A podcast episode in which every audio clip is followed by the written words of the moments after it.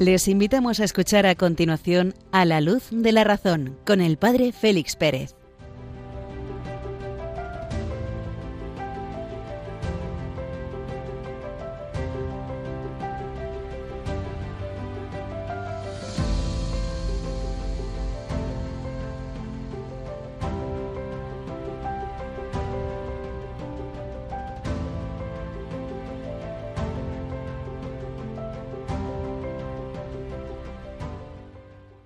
Muy buenas noches, queridos amigos de Radio María. Nos encontramos en la medianoche, una hora menos, en las Islas Canarias, de este día 18 de enero del año 2023. Desde Béjar, en Salamanca, os envía un cordial saludo el Padre Félix Pérez. Están apareciendo ya las primeras nieves del año. Que todos sean uno es el deseo expresado en la oración sacerdotal por nuestro Señor Jesucristo en el atardecer del jueves santo, cuando iba a inmolarse como cordero.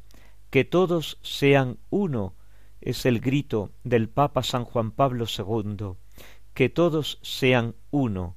Iniciamos en este día el octavario de oración por la unidad de los cristianos. Maravillosa iniciativa del padre Paul Watson, norteamericano él, lanzada por primera vez en el año 1908. Quiso que se celebrara desde el 18 hasta el 25 de enero, fiesta entonces de la Cátedra de San Pedro en Roma el 18, fiesta de la conversión de San Pablo el día 25, como un camino de todos hacia el encuentro con Pedro y con Pablo, las columnas de la iglesia romana. Qué fruto tan maravilloso tuvo aquella primera semana, pues un año después el padre Paul Watson entraba en la iglesia católica. San Pío X y Benedicto XV asumieron esta iniciativa, Papa Benedicto XV la extendió a la Iglesia Universal un camino hacia la unidad romana, camino que curiosamente ya habían recorrido los distintos integrantes del llamado movimiento de Oxford en Inglaterra en el siglo XIX, guiados por la maravillosa luz del cardenal Newman. La razón, la inteligencia humana, escrutada hasta el fondo, descubre el camino de la fe y descubriendo el camino de la fe, llega hasta Roma. Se abre a la luz superior de la fe y esta luz superior de la fe concluye en la iglesia romana. Impresionante este camino de razón y de fe en el cardenal John Henry Newman, santo ya de la Iglesia católica. Nos aguarda esta noche un interesante programa. En la primera parte nos adentramos en la encíclica sobre la fe y la razón, las distintas formas de verdad, desde la más básica, que es la, verdad de la experiencia cotidiana, hasta la más elevada, la verdad que se encuentra íncita en las distintas religiones. En la segunda parte nos asomaremos a la modernidad, cómo la modernidad entiende el concepto de verdad cómo la modernidad aborda la cuestión fundamental de la verdad. Y en la tercera parte volvemos a Grecia, volvemos a Mileto, volvemos a los orígenes de la filosofía. Anaxímenes, este interesante filósofo que por primera vez aborda la cuestión de la distinción entre lo uno y lo múltiple, cómo de lo uno puede surgir lo múltiple, que es el, el fundamento último al que puede llegar la razón humana para vislumbrar en el ser esa unidad y esa diversidad. Unos momentos musicales y sin más dilación entramos en la encíclica Fides et Ratio.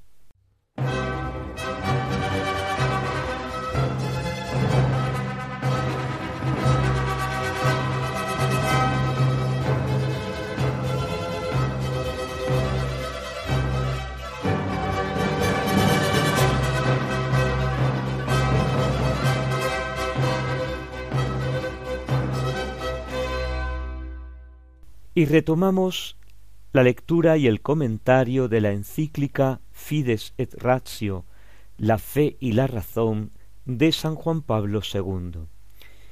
En el último programa nos habíamos quedado en el número 29, donde el Papa nos decía que del conjunto de los resultados logrados en la investigación de la verdad, se confirma la capacidad que el ser humano tiene de llegar en línea de máxima a la verdad. ¿Por qué? Porque la verdad es el horizonte natural de la razón humana, el horizonte natural de la inteligencia humana, el objeto propio de la inteligencia humana, la adecuación de ella misma inteligencia al ser de las cosas, a la realidad que nos circunda. Y en este momento comenzamos el número treinta, dice el Papa, puede ser útil hacer una rápida referencia a las diversas formas de verdad y va a enunciar tres, cuatro formas de verdad. Formas de verdad que se van apoyando mutuamente, porque una se refiere a la otra, se refiere a la otra, se refiere a la otra, van como subiendo.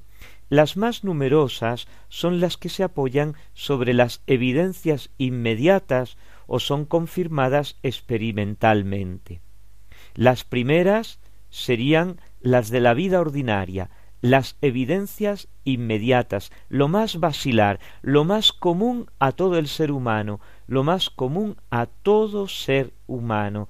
Todo ser humano vive de evidencias inmediatas. Hace frío, hace calor, es de día, es de noche, estoy sentado, estoy de pie, es lunes, es martes. Evidencias inmediatas que puedo tocar, ver, palpar, oír, escuchar, oler, gustar.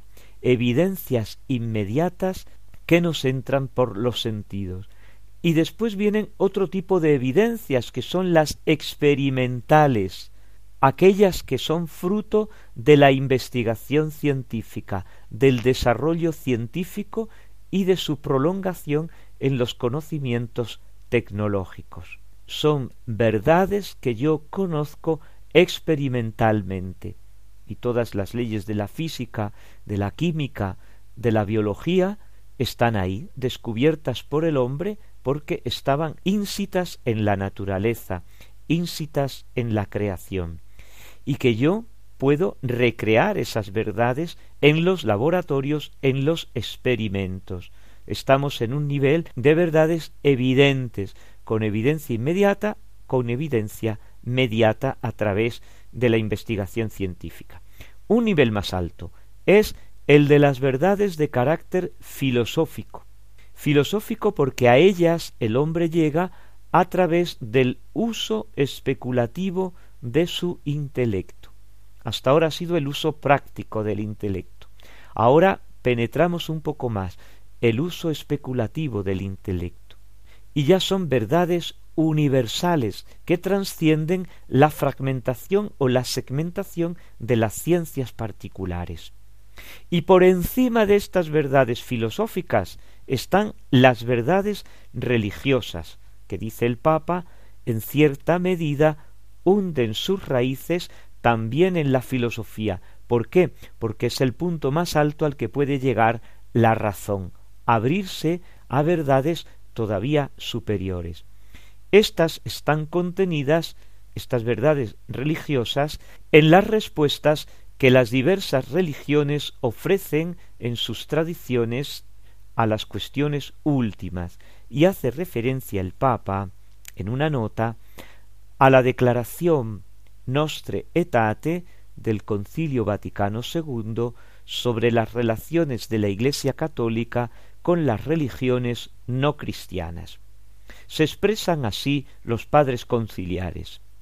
Ya desde la antigüedad y hasta nuestros días se encuentra en los diversos pueblos una cierta percepción de aquella fuerza misteriosa arcane virtutis, dice el texto latino, una fuerza misteriosa que se halla presente en la marcha de las cosas y en los acontecimientos de la vida humana, y a veces también en el reconocimiento de la suma divinidad e incluso del Padre, la divina providencia que hemos dicho siempre que va guiándolo todo.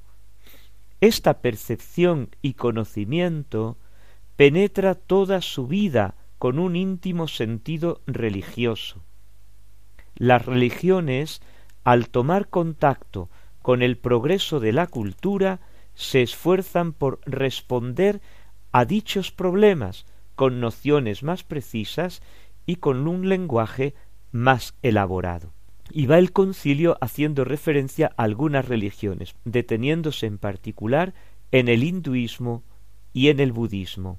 Del hinduismo recuerda cómo los hombres investigan el misterio divino y lo expresan mediante la inagotable fecundidad de los mitos y con los penetrantes esfuerzos de la filosofía hindú y buscan la liberación de las angustias de nuestra condición humana, ya sea mediante vida ascética, mediante meditación, etcétera, etcétera. Y del budismo reconoce la insuficiencia radical de este mundo mudable, y les enseña el camino por el que los hombres, con espíritu devoto y confiado, pueden adquirir una perfecta liberación, una suprema iluminación, según sus propios esfuerzos o apoyados en un auxilio superior. Y de las demás religiones dice que se esfuerzan por responder de varias maneras a la inquietud del corazón humano, proponiendo caminos, doctrinas, normas de vida, ritos sagrados. ¿Qué dice la Iglesia católica de todo esto? No rechaza nada de lo que en estas religiones hay de santo y de verdadero. Con sincero respeto considera los modos de obrar y de vivir, los preceptos y las doctrinas, que por más que discrepen en mucho de lo que ella profesa y enseña, no pocas veces reflejan un destello de aquella verdad que ilumina a todos los hombres. Las semillas del verbo que decían los padres de la Iglesia, San Agustín entre ellos, semillas del verbo de las que ha quedado poblada toda la creación y toda la historia. Sin embargo, la Iglesia anuncia y tiene la obligación de anunciar constantemente a Cristo, que es el camino, la verdad y la vida, en quien los hombres encuentran la plenitud de la vida religiosa.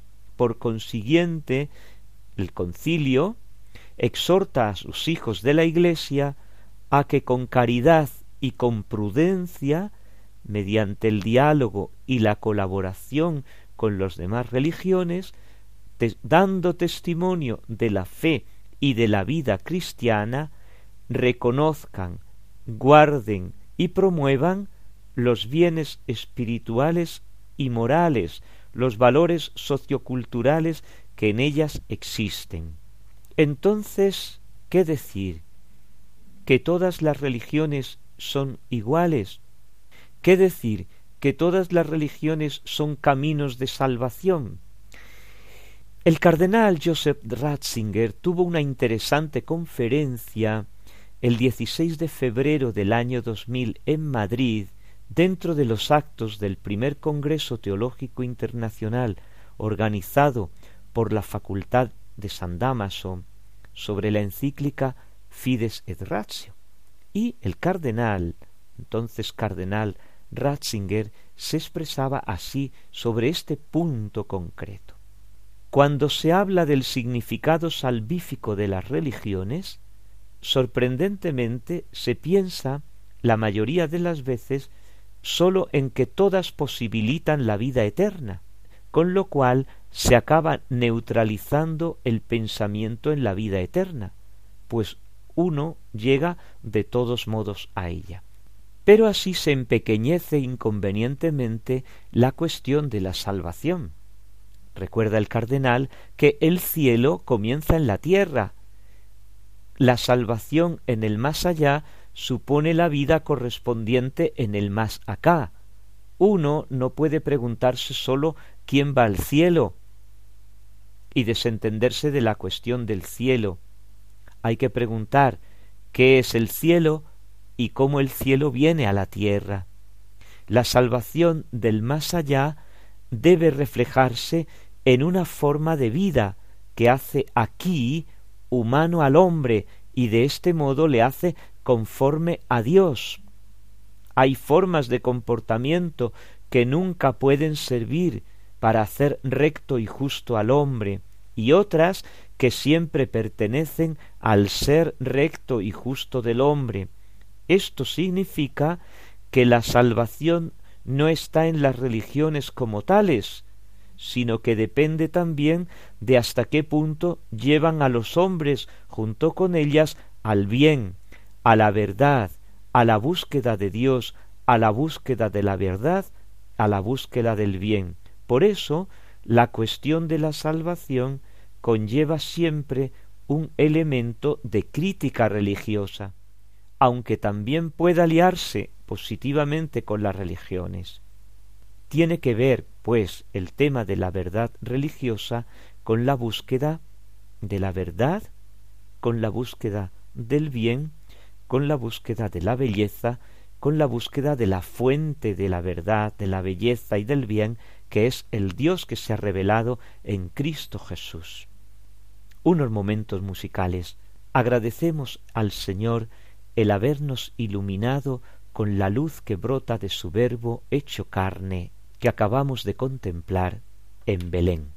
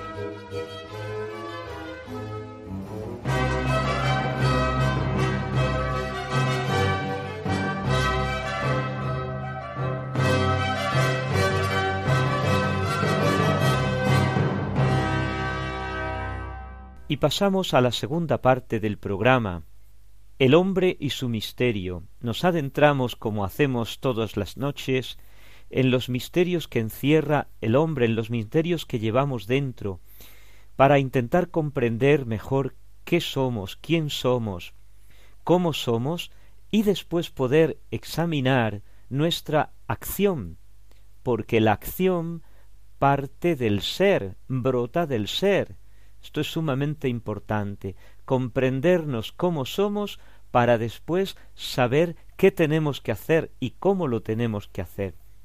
Estábamos viendo el misterio, ¿por qué hay que llamarlo así realmente? El misterio del conocimiento humano. Y habíamos llegado a una de las metas, que es la de el concepto. El entendimiento humano, cuando conoce, forma un concepto, es decir, delimita un ser, le identifica, le puede diferenciar de otro ser. Eso es el concepto. Y habíamos avanzado en el programa pasado que en el concepto se encuentra la verdad. Y nos adentrábamos en ese misterio de la verdad. Veíamos que para los clásicos la verdad es la adecuación de nuestro intelecto de nuestro entendimiento al ser de la cosa, al ser de la realidad. Heidegger en el siglo pasado volvía a retomar esto, el ser como aparecer delante de nosotros de la realidad misma, y nosotros como espectador, espectadores delante del ser, que tenemos que asumir ese ser. los clásicos habían encontrado una sorprendente formulación. Lo inteligible en acto es el entendimiento en acto. ¿Y esto qué quiere decir? Pues quiere decir que el entendimiento, nuestro entendimiento, nuestro intelecto, mm, nuestro intelecto está vacío, nuestro intelecto no tiene nada, nuestro intelecto no tiene nada preconcebido, no tiene nada innato, está tan quantabula rasa, y eso qué quiere decir, decían los griegos, como una tabla encerada en la que no hay nada escrito. Antes de que se inventaran los bolígrafos, los cuadernos y el papel, se aprendía a escribir sobre unas tablillas de pizarra con una cera enceradas, con una capita de cera y con un punzón, y sobre la cera se iban haciendo las letras, los números, los cálculos, etc. Y después se borraba como con la cera se volvía a calentar esa cera y se rasaba la cera, se rasaba, se rasuraba, y es como una tan cuantábula rasa, como una tabla rasurada en la que no hay nada escrito. Ese es nuestro intelecto. De manera que, cuando comienza a escribirse nuestro intelecto? Cuando entra en contacto con la realidad. Y como se entra en contacto con la realidad a través de los cinco sentidos externos y después de los sentidos internos, en la tabla rasa de nuestro intelecto aparecerán escritos, entre comillas, grabados, mejor dicho que escritos, grabados a cera, como por ejemplo los lacres con los que se sellan las cartas y los documentos importantes, los sellaban los antiguos, los lacres que daba lacrada, quedaba lacrado un documento, pues con la cera pasa igual. Si tú sobre una cera pones una moneda, queda la cara de la moneda, o el escudo o la cruz de la moneda, queda grabada en la cera, esa cara, esa cruz, ese mensaje, esa inscripción. Algo así es lo que ocurre en el intelecto humano cuando entra en contacto con la realidad. Nos fijamos en una palabra, la palabra especular. Especular significa razonar. Vamos a ver qué dice el diccionario de la Real Academia. Especular. Perteneciente o relativo a un espejo, dicho de dos cosas simétricas que guardan la misma relación que la que tiene un objeto con su imagen en un espejo. Y luego, reflexionar en un plano exclusivamente teórico. Anda, pues si yo creí que especular era cuando uno compra un terreno o vende una propiedad o tiene una operación comercial o financiera para sacar buenos beneficios. Sí, eso también es una acepción de especular, pero es secundaria. ¿eh? Es secundaria. De hecho, en el, en el diccionario de la Real Academia aparece en tercer o cuarto lugar.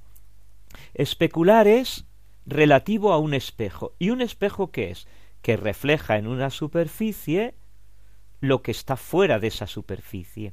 Pues algo así funciona el intelecto humano, que refleja dentro de él lo que está fuera de él y lo refleja fielmente. Ese fielmente nos da la garantía de que lo que yo tengo dentro, pienso, especulo, está fuera.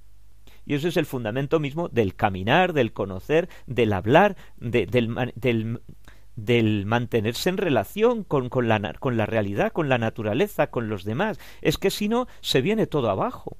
Bueno, pues esto que es tan claro, tan claro, tan claro en el sentido común, no lo tiene tan claro la modernidad. Y de ello vamos a tratar ahora. La verdad ontológica del ser, el polígrafo que tengo en la mano, el libro que tengo delante, los cascos que tengo puestos para el programa, la verdad ontológica de estos seres que estoy diciendo, su inteligibilidad, es decir, hacen que yo lo identifique como un bolígrafo en mi mano, de color amarillo, de color verde, una mesa que tengo delante, un libro unos apuntes que he tomado antes, los cascos, el ordenador, todos estos seres que me circundan, pasan a entrar dentro de mí, pasan a estar en el acto mental de mi intelecto, y cuando yo los reconozco como tales, los defino, los concibo, en ese concepto aparece la verdad lógica, la verdad dentro de mí que se corresponde con el ser que hay fuera de mí. Esa correspondencia, esa correspondencia entre lo que hay dentro de mí, el concepto, y la realidad que hay fuera de mí en los seres concretos, esa correspondencia es la que se ha perdido en la modernidad. Quizá esto nos haga entender dónde estamos nosotros ahora. Los racionalistas, a partir de Descartes, y tras ellos los empiristas ingleses, con Hume por ejemplo, dieron tanta importancia y tanto valor a lo que hay dentro de mí, a la idea, al concepto, a la representación mental de lo que hay fuera de mí, que hicieron de lo que hay dentro de mí, de lo que es la idea, de lo que es el concepto, el único conocimiento válido. De manera que lo que hay fuera de mí, yo no sé. No sé, no digo más. Porque la realidad se divide en dos mundos. La res cogitans, la cosa pensada dentro de mí, y la res extensa, la cosa material que hay fuera de mí. Pues bien, los racionalistas con Descartes se quedan en esa res cogitans. Los empiristas con Hume se quedan en esa res cogitans los unos pensando y los otros sintiendo, pero ni en, ni en el pensamiento se accede a la realidad, ni en el sentir de los sentidos se accede a la realidad, porque son nos quedamos en las meras sensaciones.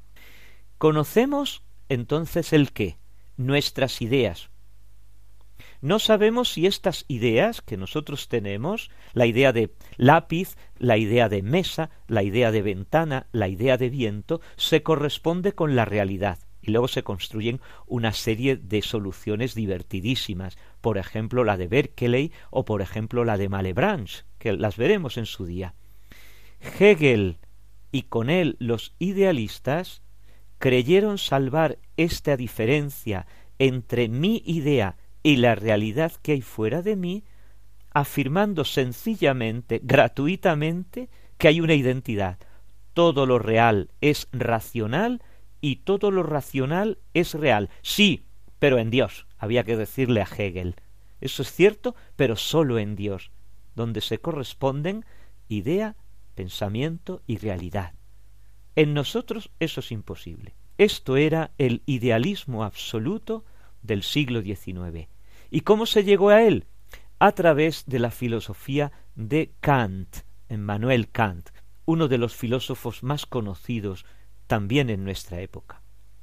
Para Kant, la verdad de un juicio, la casa es blanca, eso es un juicio, un sujeto, un predicado, con un nexo que es el verbo ser en este caso. Sólo significa la conformación del enunciado con las leyes del entendimiento, que dentro de mí estén funcionando correctamente las leyes de mi entendimiento. Pero que esa casa que tengo frente a mí es blanca, yo no lo sé. No lo sé. Incluso Husserl, en sus investigaciones filosóficas, y entramos ya en el siglo XX, y entramos ya en la fenomenología, incluso Husserl la verdad es la correspondencia entre la intención mía significativa, mi intención, la de yo, que quiero identificar, significar algo, y el objeto significado. Pero el objeto no es lo que está fuera de mí. Anda entonces, sino el objeto que está dentro de mí. Mi intención de significar, yo que quiero conocer una mesa, y la mesa en cuanto objeto dentro de mí conocido. Pero ¿y esa mesa está fuera de mí? Ah, no lo sé. Ah, no lo sé. Como el acto de significar no es o no es necesariamente un acto empírico, es decir, que va de los sentidos, y lo significado aumentado dentro de mí no es necesariamente una cosa, la correspondencia entre lo significado y el significador, yo, queda todo dentro de la región ideal de mí, no sale fuera de mí. Claro, con todo esto estamos prisioneros del subjetivismo, prisioneros de yo, prisioneros de mí mismo. Y el neopositivismo, estas, estas corrientes filosóficas a partir de los años 30 del siglo pasado, 40, 50, tampoco han salido de ahí. La noción de verdad en toda la filosofía moderna padece un eclipse, una menor estima, una sospecha interesada acerca de su valor objetivo y real. Todo ello ha desembocado en lo que se ha dado el llamar la posmodernidad, el pensamiento débil, así se denomina en Italia el pensamiento débil, una de cuyas notas características es el repudio de toda verdad absoluta. La posmodernidad, los posmodernos, más que una teoría es un talante. ¿Por qué? Porque surge del desencanto. Ellos, los racionalistas, los idealistas, esperaban y confiaban en alcanzar la verdad, ahora, resulta que no hay verdad. Los ilustrados del, del siglo XVIII y todos los que les han sucedido creyeron poder alcanzar con la razón la verdad, con la verdad la libertad, con la libertad la igualdad de todos ante la ley, y con la igualdad la felicidad. Y todo esto se ha venido abajo los capitalistas por la racionalización de la economía, los hegelianos por la reconciliación en la idea racional, Marx y sus seguidores por la lucha de clases y la abolición de la propiedad privada. Pero todas estas esperanzas están terminadas. La ilusión de la verdad, la ilusión de la razón, la ilusión de la historia como decurso de acontecimientos ha desaparecido. Ni hay verdad, ni hay razón, ni hay interpretaciones de conjunto. ¿Qué hay entonces? Sólo fragmentos de vida sin fundamentación racional alguna.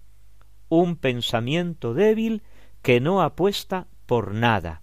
Las sendas perdidas que decía Heidegger y nada tiene sentido definitivo, porque nada es verdad en el sentido pleno de la palabra. De ahí también el miedo y el rechazo a todo tipo de compromiso duradero en el espacio o en el tiempo, a todo tipo de valores definitivos. No queda más que un vagabundeo incierto de unas actitudes a otras, como una mariposa de flor en flor y ya está. O como el juego de la oca, y tiro porque me toca, pero sin una meta, sin un intento de explicación adecuada de la realidad del mundo, de la realidad del hombre, de la realidad de Dios. Entonces, ¿qué queda? Sólo fragmentos, escombros y jirones de pergamino, larvas de libros aparentemente todavía sanas por fuera, pero devoradas por dentro. Humberto Eco, en el nombre de la rosa, retrataba muy bien la realidad actual. No hay verdad alguna. Y aquí nos quedamos, sin ninguna verdad, sin ninguna verdad. Pero entonces, el que no haya ninguna verdad es una verdad, ¿no? Bueno, pues de esto tendremos que ver. Lo abordaremos en programas sucesivos porque es sumamente interesante la cuestión de la verdad y sumamente importante porque es en realidad el fundamento de todo. Unos momentos musicales, agradecemos al Señor el regalo, como siempre digo, de toda esta maravilla que nos ha dado en nuestro interior y del conocimiento de la verdad, y máxime cuando la verdad es Él mismo que se revela, Jesucristo es la verdad, Agradecemos con estos momentos musicales y nos adentramos en la siguiente parte del programa.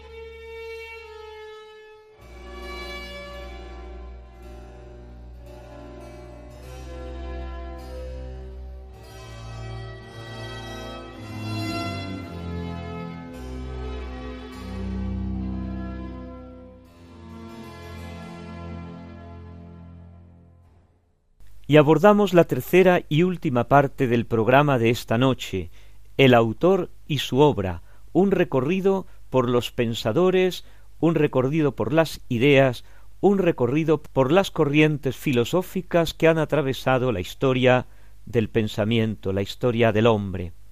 Volvemos a Grecia, volvemos a los orígenes, volvemos a los principios de la filosofía, volvemos a la escuela de Mileto, Mileto, la ciudad más grande de la Lidia griega, situada en la actual Turquía, en la península de Anatolia. Mileto, el lugar donde comenzó el hombre a reflexionar a la luz de la razón, en los orígenes de la filosofía, en los orígenes del pensamiento. Y concluimos esta noche con los tres grandes pensadores de esta escuela de Mileto, vimos hace ya bastante tiempo a Tales de Mileto, abordamos en el programa anterior a Anaximandro y hoy a su compañero y discípulo Anaxímenes de Mileto. Nació en Mileto en torno al 586 y murió en Mileto en torno al 528 antes de Cristo. Discípulo o compañero etairos de Anaximandro, escribió sobre la naturaleza, un libro en sobria prosa jónica. De él nos han llegado tres fragmentos. Discípulo de Anaximandro, como acabo de decir, repropone el principio primordial de todas las cosas, pero a diferencia de los dos anteriores, Tales de Mileto nos hablaba del agua, Anaximandro hablaba del apeirón, lo indeterminado, aquello que existe como fundamento de todo antes de la determinación de los distintos elementos, y Anaxímenes hace una interesante simbiosis, conjunción entre sus dos predecesores. Hay un primer principio, no es indeterminado, sino que es algo determinado, pero es algo que está por encima, anterior a las mismas determinaciones, poco extraño, y es el aire. Vamos a ello. En efecto, Anaxímenes piensa que el principio debe ser infinito, indeterminado, que no tenga límites, que no tenga definición concreta, que no tenga límites, que no tenga una determinación concreta, pero hay que pensarlo como una especie de aire infinito, una especie de sustancia aérea ilimitada. Escribe él, al igual que nuestra alma, es decir, el principio que da la vida, que es aire, nos sostiene y nos gobierna, así el soplo y el aire abrazan todo el cosmos. Y sigue escribiendo en esos fragmentos que nos han llegado de su escrito. El aire está cerca de lo incorpóreo y puesto que nosotros nacemos gracias a su flujo, es preciso que sea infinito y rico para que jamás desaparezca. Es oportuno tener presente también que el aire tenía para los antiguos un significado mítico, un significado mistérico, un significado más allá del aire que nosotros podemos tocar, percibir, medir, más allá del aire experimental. Ojo que nuestra mentalidad cosística se proyecta en todo lo que concebimos y pensamos. En el mundo antiguo no es así. En el mundo antiguo los límites entre lo material y lo inmaterial, entre lo histórico y lo mítico son más difusos. El espíritu, el alma para los antiguos era algo como el aire, ser viviente. De Simplicio, este interesante recopilador, tenemos las siguientes noticias. Anaxímenes de Mileto, hijo de Euristrato, fue amigo de Anaximandro, y como éste ponía como sustrato una única sustancia primordial e ilimitada, pero no indeterminada, el apeiron, como aquella de Anaximandro, sino determinada. Decía en efecto que era el aire. El aire se diferencia en las varias sustancias según el grado de rarefacción o de condensación, y así, dilatándose, da origen al viento, y después a la nube, y en un grado mayor de densidad forma el agua, y después la tierra, y después las piedras, y las demás cosas que derivan después de las piedras. También Anaxímenes admite la eternidad del movimiento por obra del cual se produce la transformación.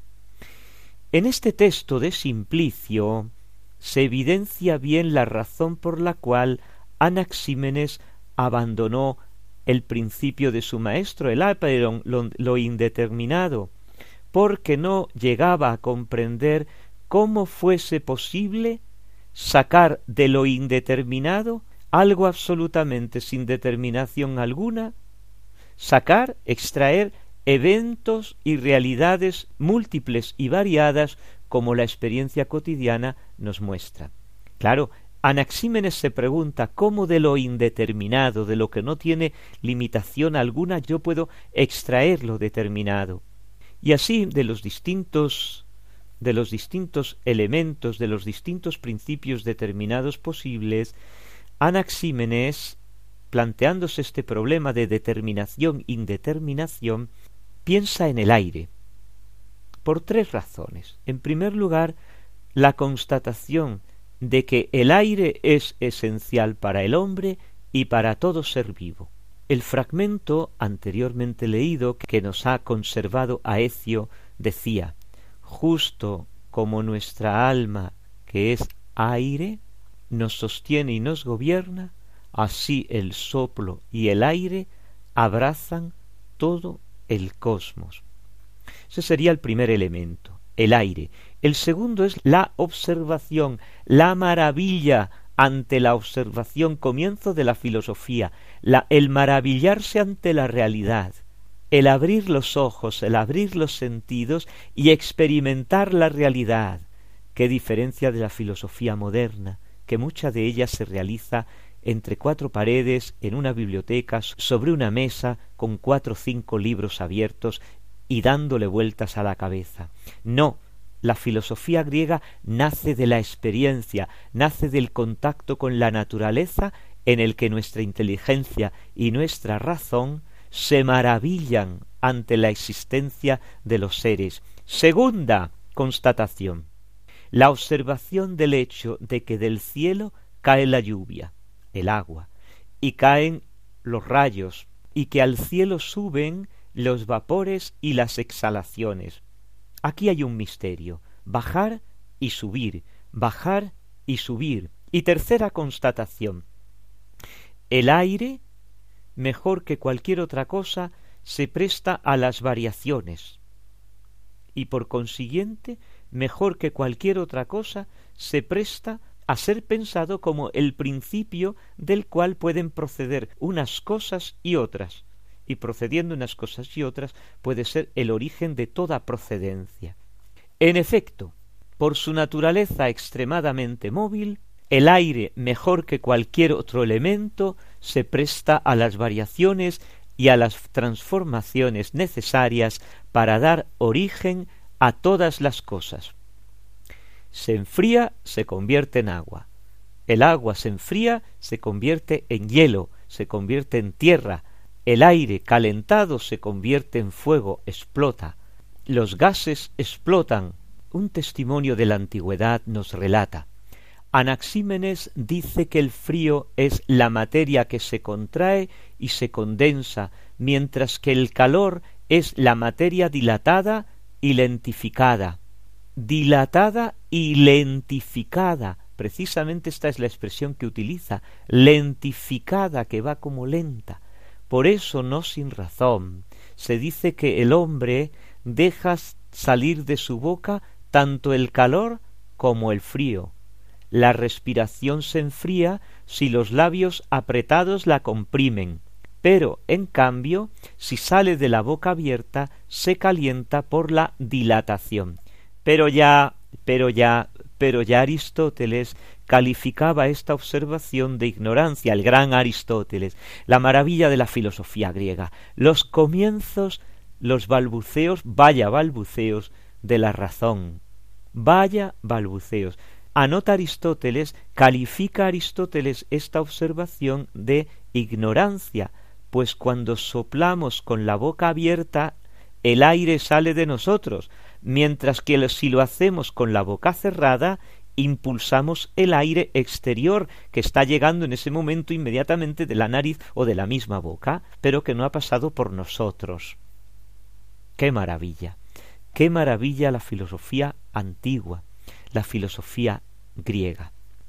Por consiguiente, la variación cuantitativa de tensión de la realidad originaria, es decir, como dentro de la realidad originaria el aire, en una tensión interior que el mismo aire tiene, tensión interior que se manifiesta en la rarefacción y en la dilatación, da origen a todas las cosas. Y así, Curiosamente, los historiadores de la filosofía han considerado a Anaxímenes como inferior a su maestro Anaximandro, como si se volviera un poco a los orígenes, como si se retrocediera a Tales de Mileto. Sin embargo, una atención más pormenorizada, más delicada a su pensamiento, observamos en Anaxímenes la manifestación más rigurosa y más lógica del pensamiento de la escuela de Mileto, porque con este proceso de condensación y de rarefacción se introduce la causa dinámica de la que tanto Tales como de la que Anaximandro no, no habían llegado a formular, el paso del uno al múltiple.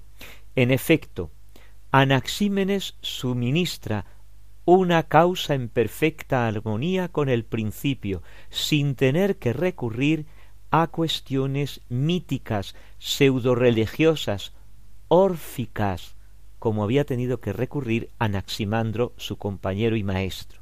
Se entiende, por tanto, que aquellos primeros pensadores se referían a Anaxímenes como progreso dentro de la escuela jónica cuando en el siglo V, una vez que los persas han invadido Mileto y la escuela ha terminado, justo en aquella época revivirá este pensamiento en el siglo V y será la fisis, y será curiosamente la fisis, la física, el elemento físico, entre comillas, del principio aire de Anaxímenes y su rarefacción, condensación, dilatación, condensación, las que van a fecundar de nuevo el pensamiento griego. Todas las cosas provienen del aire infinito y todas las cosas retornan a él. La tierra es un disco plano rodeado de agua que flota sobre la atmósfera.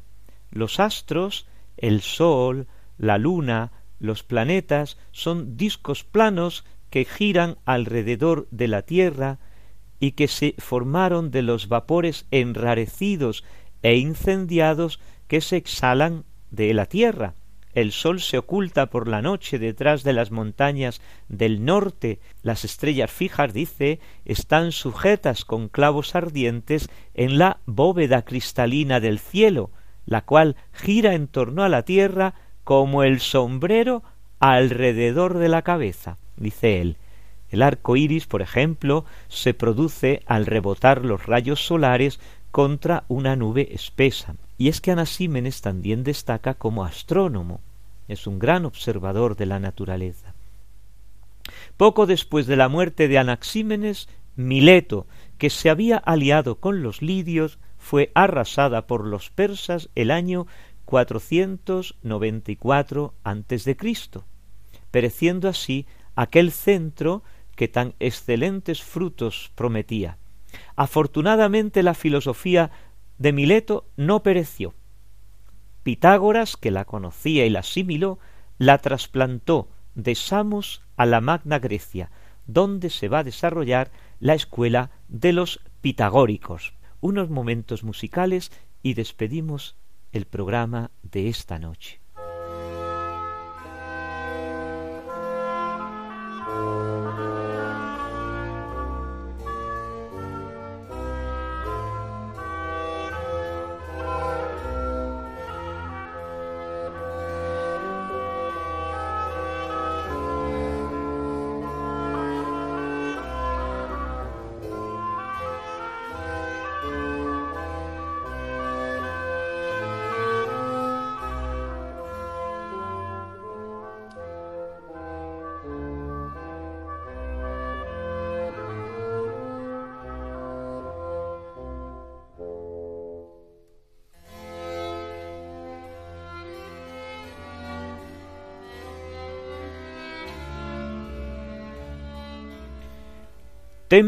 Fugit.